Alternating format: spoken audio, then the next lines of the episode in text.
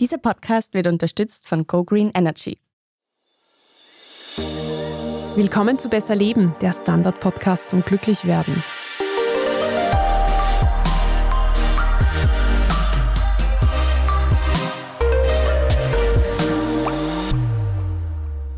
Ich bin Franziska Zeudel.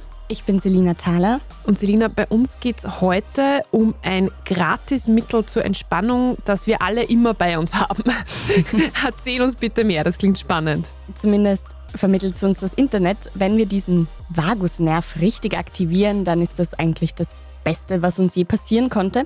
Ganz so einfach wie die Versprechen im Internet ist es leider nicht. Ich habe es befürchtet. Aber es ist auf jeden Fall etwas, was nicht außer Acht zu lassen ist. Klingt auf jeden Fall spannend. Erzähle mal, was ist denn dieser Vagusnerv? Der Vagusnerv ist der längste der zwölf Hirnnerven. Also wir haben im Hirn zwölf große Nerven.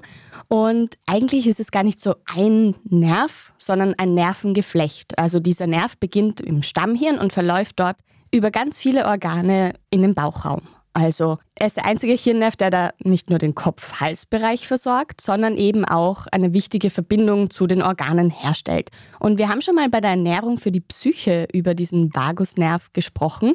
Da ging es vor allem so um den Austausch von Informationen. Und das ist eigentlich so auch der wissenschaftliche Spitzname des Vagusnervs, nämlich eine Datenautobahn. Das heißt, wir haben hier auch schon viel über Hormone gesprochen und dass die eigentlich so die heimlichen Herrscher unseres Körpers sind, weil die viel Information transportieren. Das stimmt auch. Das machen sie halt übers Blut. Und die Nerven, die sind deutlich schneller als das Blut. Das heißt, dieser Informationsaustausch da über den Vagusnerv, der ist sehr, sehr wichtig für uns. Das sind einfach zwei Spuren. Die eine geht vom Körper zum Hirn und die andere geht vom Gehirn zum Körper. Und da werden eben Infos ausgetauscht. Okay, das klingt schon mal vielversprechend, aber wieso ist dieser Nerv denn jetzt so wichtig für uns? Also, ich habe jetzt beschrieben, dass der in unserem Körper so fest verzweigt ist. Man sagt auch umherschweift, das bedeutet auch vagus auf Latein. Und deshalb kann er sehr vieles regulieren. Also er steuert zum Beispiel unsere Verdauung, den Herzschlag, die Lunge. Er steuert zum Teil auch oder ist mitverantwortlich, dass unser Kehlkopf gut funktioniert, für die Stimmbänder, für den Rachen, die Speiseröhre. Er übermittelt sogar Geschmacksempfindungen. Also die Bandbreite ist sehr groß. Und der Vagusnerv spielt auch für das Immunsystem eine Rolle, weil er für entzündungshemmende Prozesse verantwortlich ist.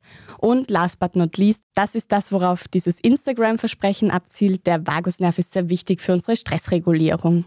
Genau, er wird ja gerade als die Stresstherapie, als das Allheilmittel für Entspannung so ein bisschen gehypt. Ist da was dran?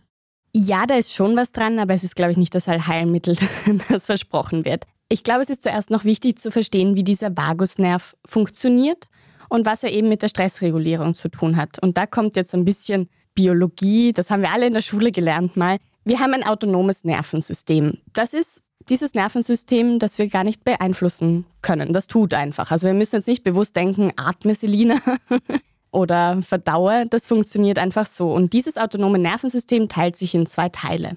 Da gibt es das parasympathische und das sympathische Nervensystem. Und der Vagusnerv ist Teil von diesem parasympathischen Nervensystem, das für unsere Entspannung zuständig ist. Also da fühlen wir uns sicher, in einem sicheren Zustand. Und der Gegenspieler davon, das ist der Sympathikus. Und das ist das System, das uns aktiviert. Also in diesem System agieren wir, wenn wir gestresst sind. Das schüttet dann zum Beispiel Cortisol und Adrenalin aus, also diese ganzen Stresshormone, die uns eben antreiben. Und das ist eben auch dieser berühmte Kampf- oder Fluchtmodus. Es gab dann auch kurzzeitig, das merke ich jetzt da noch an, einen Wissenschaftler, Stephen Porks, der meinte, es gibt noch eine dritte Ebene in diesem Nervensystem, die, wo wir so erstarren, diese Todesangst, wo wir gar nicht mehr fliehen können. Diesen Modus gibt es natürlich auch als quasi weitere Form von Kampf oder Flucht. Seine Theorien wurden aber widerlegt. Also da taucht immer wieder so eine polyvagale Theorie auf im Internet, die ist nicht ganz so seriös, wie sie tut. Okay, aber das heißt nur, dass ich es verstehe. Es geht immer darum, dass einer von den beiden gerade dominiert. Genau, also wenn wir jetzt gestresst sind, dann sind wir voll im sympathischen System. Und da kann der Vagusnerv dann helfen, indem er zum Beispiel Herzfrequenz und Atmung anpasst. Und darauf baut auch diese Idee auf, eben, dass es entspannt, wenn wir diesen Vagusnerv aktivieren. Manche gehen sogar davon aus, dass wenn wir ein besseres Gespür für diesen Nerv haben, vereinfacht gesagt auch in Stresssituationen nicht so von unseren Gefühlen und diesem Fluchtmodus überrannt werden und eben den körperlichen Folgen davon. Was heißt das jetzt, den besser spüren? Klingt irgendwie abstrakt. Das meiste ist einfach, dass man so ein bisschen Achtsamkeitsübungen macht, schaut, okay, wie reagiert eigentlich mein Körper? Fange ich an zu schwitzen? Bin ich jetzt wirklich gestresst? Und deshalb dann besser die Reaktion zu regulieren. Das heißt, das Ganze muss immer in einem Gleichgewicht sein, wie du schon angesprochen hast. Und das bedeutet jetzt nicht, dass wir diesen Kampf- oder Fluchtmodus gänzlich vermeiden sollten. Auf gar keinen Fall. Das ist ganz normal und gehört dazu und ist auch ganz gut für unsere Resilienz, wenn wir das können. Kritisch wird es aber, wenn wir unfähig sind, den Stress, diesen Fluchtmodus überhaupt zu verlassen. Also wenn das in einen chronischen Stress übergeht und das quasi wie so ein Grundzustand schon wird, der Stress. Und was passiert dann? Ja, dann nimmt sich der Vagusnerv zurück. Es gab dazu einen sehr schönen Artikel, der 2022 im April bei uns erschienen ist, im Gesundheitsressort. Und da erklärt der Neurologe und Psychiater Helmut Nowak von der Uniklinik Salzburg, wie das so funktioniert. Also das kann jeder gerne auch da nachlesen. Der Artikel heißt Der Vagus, ein Nerv für die Entspannung. Also, um auf deine Frage zurückzukommen, was passiert jetzt dann? Wenn dieser Zustand andauert, dann kann man einfach irgendwann nicht mehr runterkommen und nicht mehr entspannen.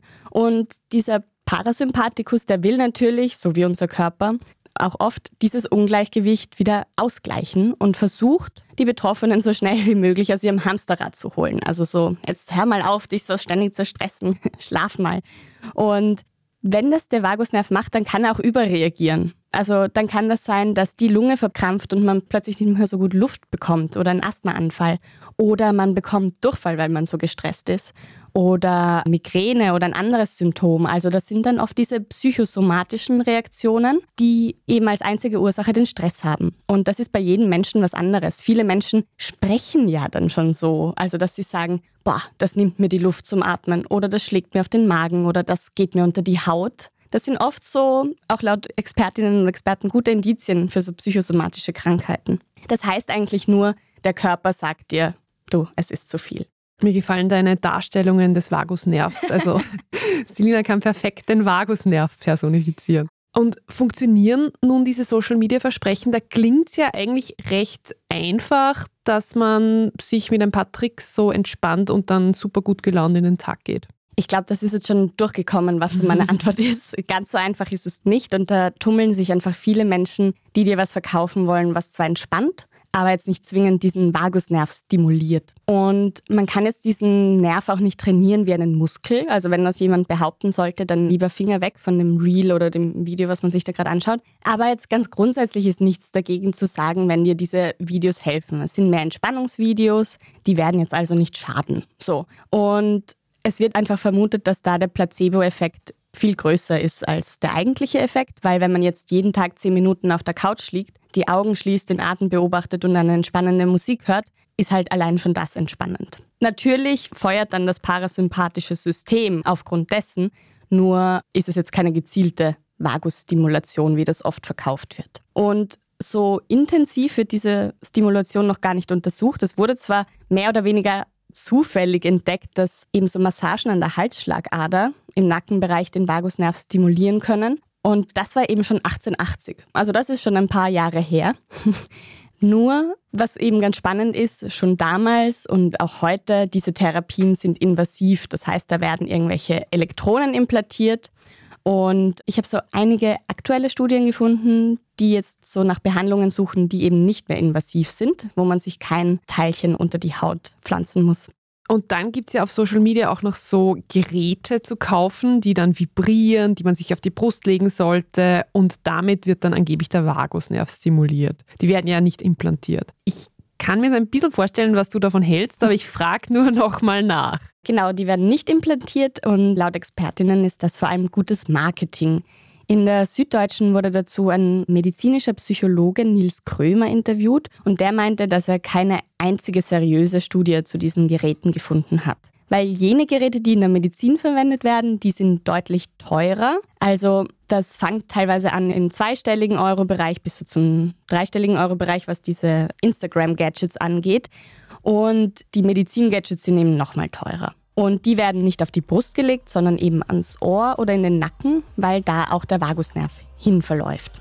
Und wir machen jetzt eine kurze Entspannungspause und danach erzählt uns die Selina, ob es tatsächlich irgendwelche Tricks gibt, mit denen wir zu Hause unseren Vagusnerv entspannen können. Bis gleich. Etwas Gutes für die Umwelt zu tun, ist manchmal leichter als man denkt, wie zum Beispiel durch den Wechsel zum richtigen Stromanbieter. Gib auch du dein Go für eine grüne Zukunft.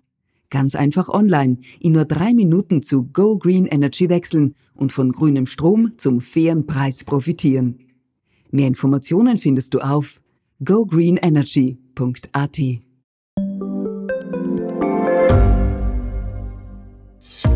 Hat Österreichs Politik ein Korruptionsproblem? Wie wird der Ukraine-Krieg enden? Und warum wird alles immer teurer? Ich bin Tobias Holub. Und ich bin Margit Ehrenhöfer. Wir stellen die brennenden Fragen unserer Zeit. Und die Standardredaktion liefert Antworten. Im Thema des Tages, Montag bis Freitag um 17 Uhr, überall, wo es Podcasts gibt.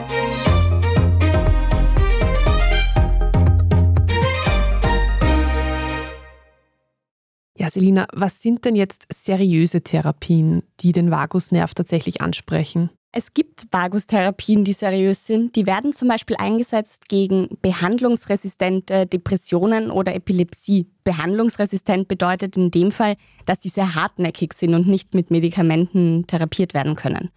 Die funktionieren eben über diese implantierten Elektroden, die regelmäßig kleine Stromimpulse an den Vagusnerv sendet. Das kann man sich so vorstellen wie so einen Herzschrittmacher. Und das soll jetzt auch nicht schmerzen, aber man spürt so ein bisschen so ein Prickeln oder so kleine Nadelstiche.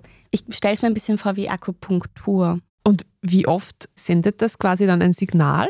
Die Frage kann ich dir nicht eindeutig beantworten, weil das in allen Studien so ein bisschen anders ist und das wird auch immer so ein bisschen individuell, die Intensität und die Frequenz angepasst. Also da gibt es leider, und das ist auch das große Aber an diesen ganzen Studien, es gibt viel zu wenig Daten. Aber darauf gehe ich später nochmal ein. Auf jeden Fall sind das seriöse Therapien, die auch in Europa zugelassen sind, also gegen Epilepsie seit 1994 und gegen Depression seit 2001. Und diese Wirkung ist relativ gut nachgewiesen. Also da gibt es so klinische Studien, die das untersucht haben und diese Stimulation von dem Nerv lindert in 30 Prozent der Fälle zum Beispiel Depressionssymptome. Das ist eine gleich hohe Wirkung wie Psychotherapie oder Antidepressiva, also von der Erfolgsquote her sozusagen 30 Prozent. Auch die Zahl der Fälle von Epilepsie kann dadurch verringert werden, also immer vorausgesetzt bei den Patienten, wo es anschlägt. Aber auch wenn jetzt die Erfolgsquote sehr gut ist, so schnell wie ein Antidepressivum wirkt jetzt diese Stimulation nicht, sondern da müssen sich die PatientInnen wirklich gedulden. Also die Wirkung setzt ja erst so nach etwa sechs Monaten voll ein und die besten Erfolge können dann erst so über Jahre erzielt werden. Also das ist jetzt keine Therapiemethode, wo man dieses Kästchen einschaltet und zack geht es einem besser. Und es gibt noch weitere Nachteile so eine Operation muss man auch wollen, grundsätzlich. Und sie ist auch sehr teuer. Also ich habe da gelesen, um die 50.000 Dollar, das muss man sich wirklich leisten können. Und es ist auch zu einem Teil riskant, eben weil man sehr nah in der Halsschlagader operieren muss. Und es gibt einfach auch mögliche Nebenwirkungen, die sich zum Beispiel auf die Atmung oder die Stimmbänder auswirken. Also viele Leute werden dann sehr heiser. Du hast vorher ja auch schon von nicht-invasiven Therapien geredet. Was hat es denn damit auf sich? Dazu wird derzeit ganz viel geforscht, immer nur in sehr kleinen Pilotstudien. Und da sind verschiedene Studien jedenfalls zum Schluss gekommen, dass die Technik ähnliche neuronale Prozesse anstößt wie eben diese Implantate. Zum Beispiel werden da wieder Epilepsie und Depression untersucht. Es wurde auch so ein nicht-invasives Gerät eben für die Behandlung von Epilepsie und Depression zugelassen und vor zehn Jahren auch für die Behandlung von chronischen Schmerzen. Also da kommen die Studien auch zu sehr guten Ergebnissen, dass bei dieser Behandlung die Versuchspersonen viel weniger Schmerzen hatten und auch weniger Medikamente brauchten und besser schliefen. Also es hat schon eine Auswirkung.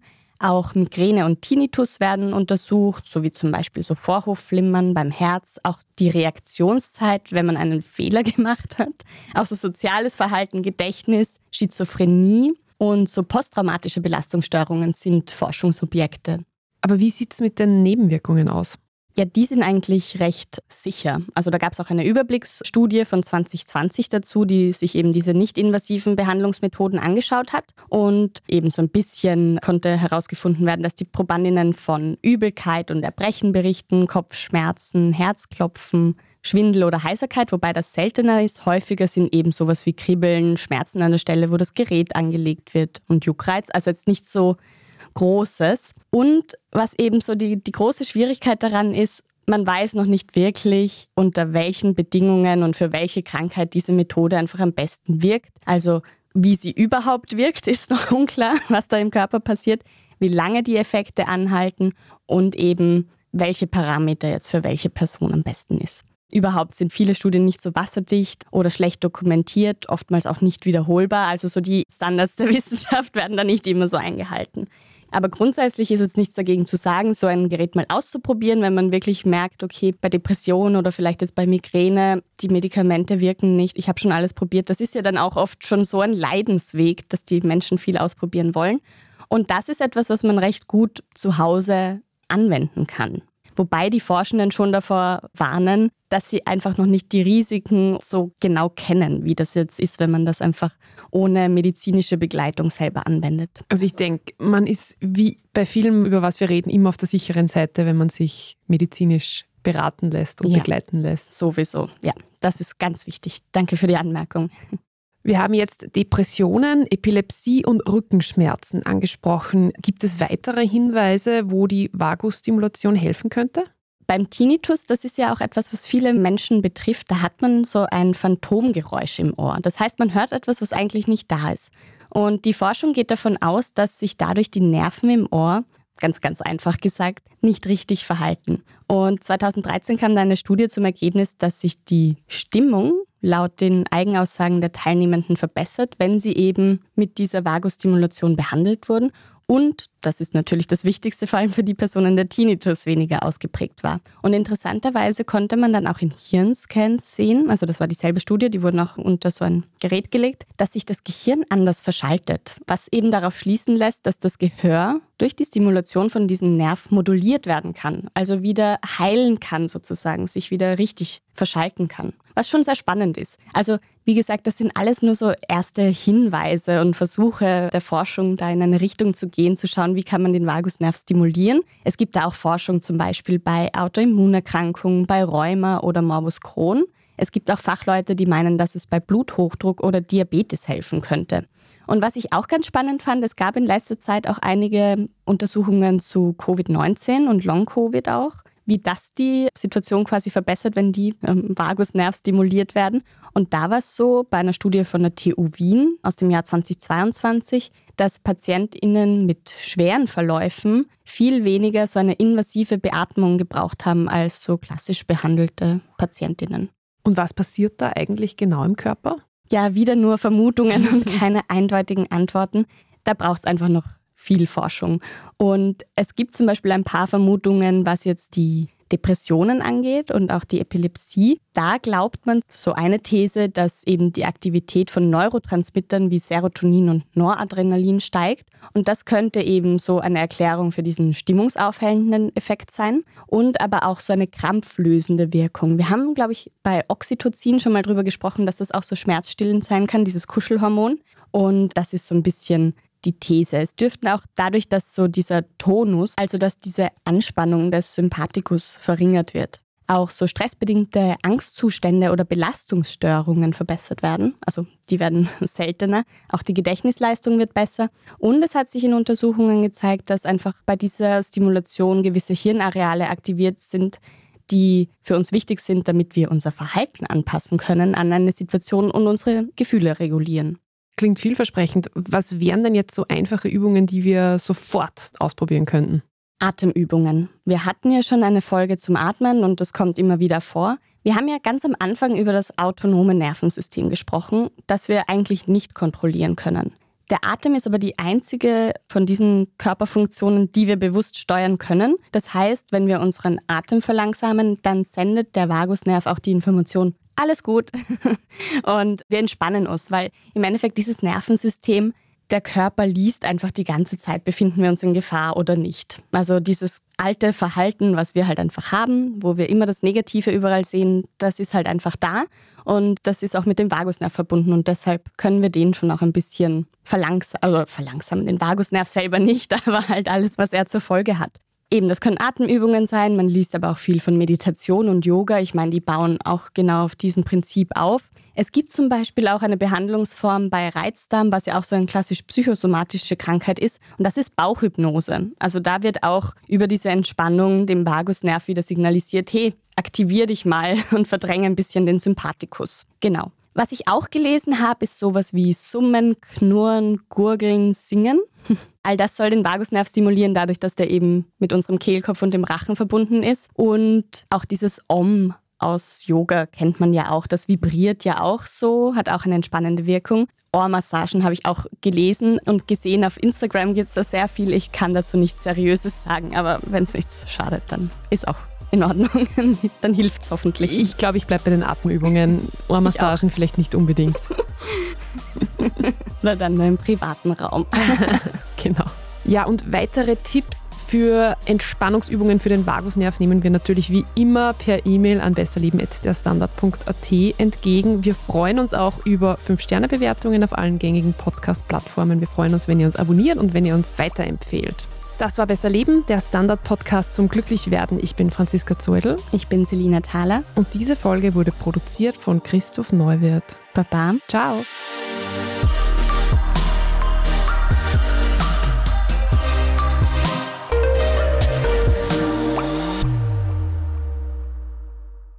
Etwas Gutes für die Umwelt zu tun, ist manchmal leichter als man denkt, wie zum Beispiel durch den Wechsel zum richtigen Stromanbieter.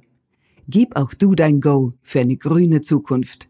Ganz einfach online, in nur drei Minuten zu Go Green Energy wechseln und von grünem Strom zum fairen Preis profitieren. Mehr Informationen findest du auf gogreenenergy.at. Wie viel Geld macht eigentlich glücklich? Werde ich mit Daytrading reich? Und ist jetzt der richtige Zeitpunkt, um in China zu investieren? Das und mehr sehen wir uns in der neuen Staffel vom Standard-Podcast Lohnt sich das an? Wir, das sind Davina Brumbauer, Alexander Amon und Michael Wendisch. Und gemeinsam mit Expertinnen und Experten fragen wir uns, wie ein Pyramidenspiel funktioniert, was eigentlich ein Baby kostet und ob es sich lohnt, in eine Steueroase auszuwandern. Lohnt sich das? Der Standard-Podcast über Geld findet ihr jeden Dienstag auf allen gängigen Podcast-Plattformen.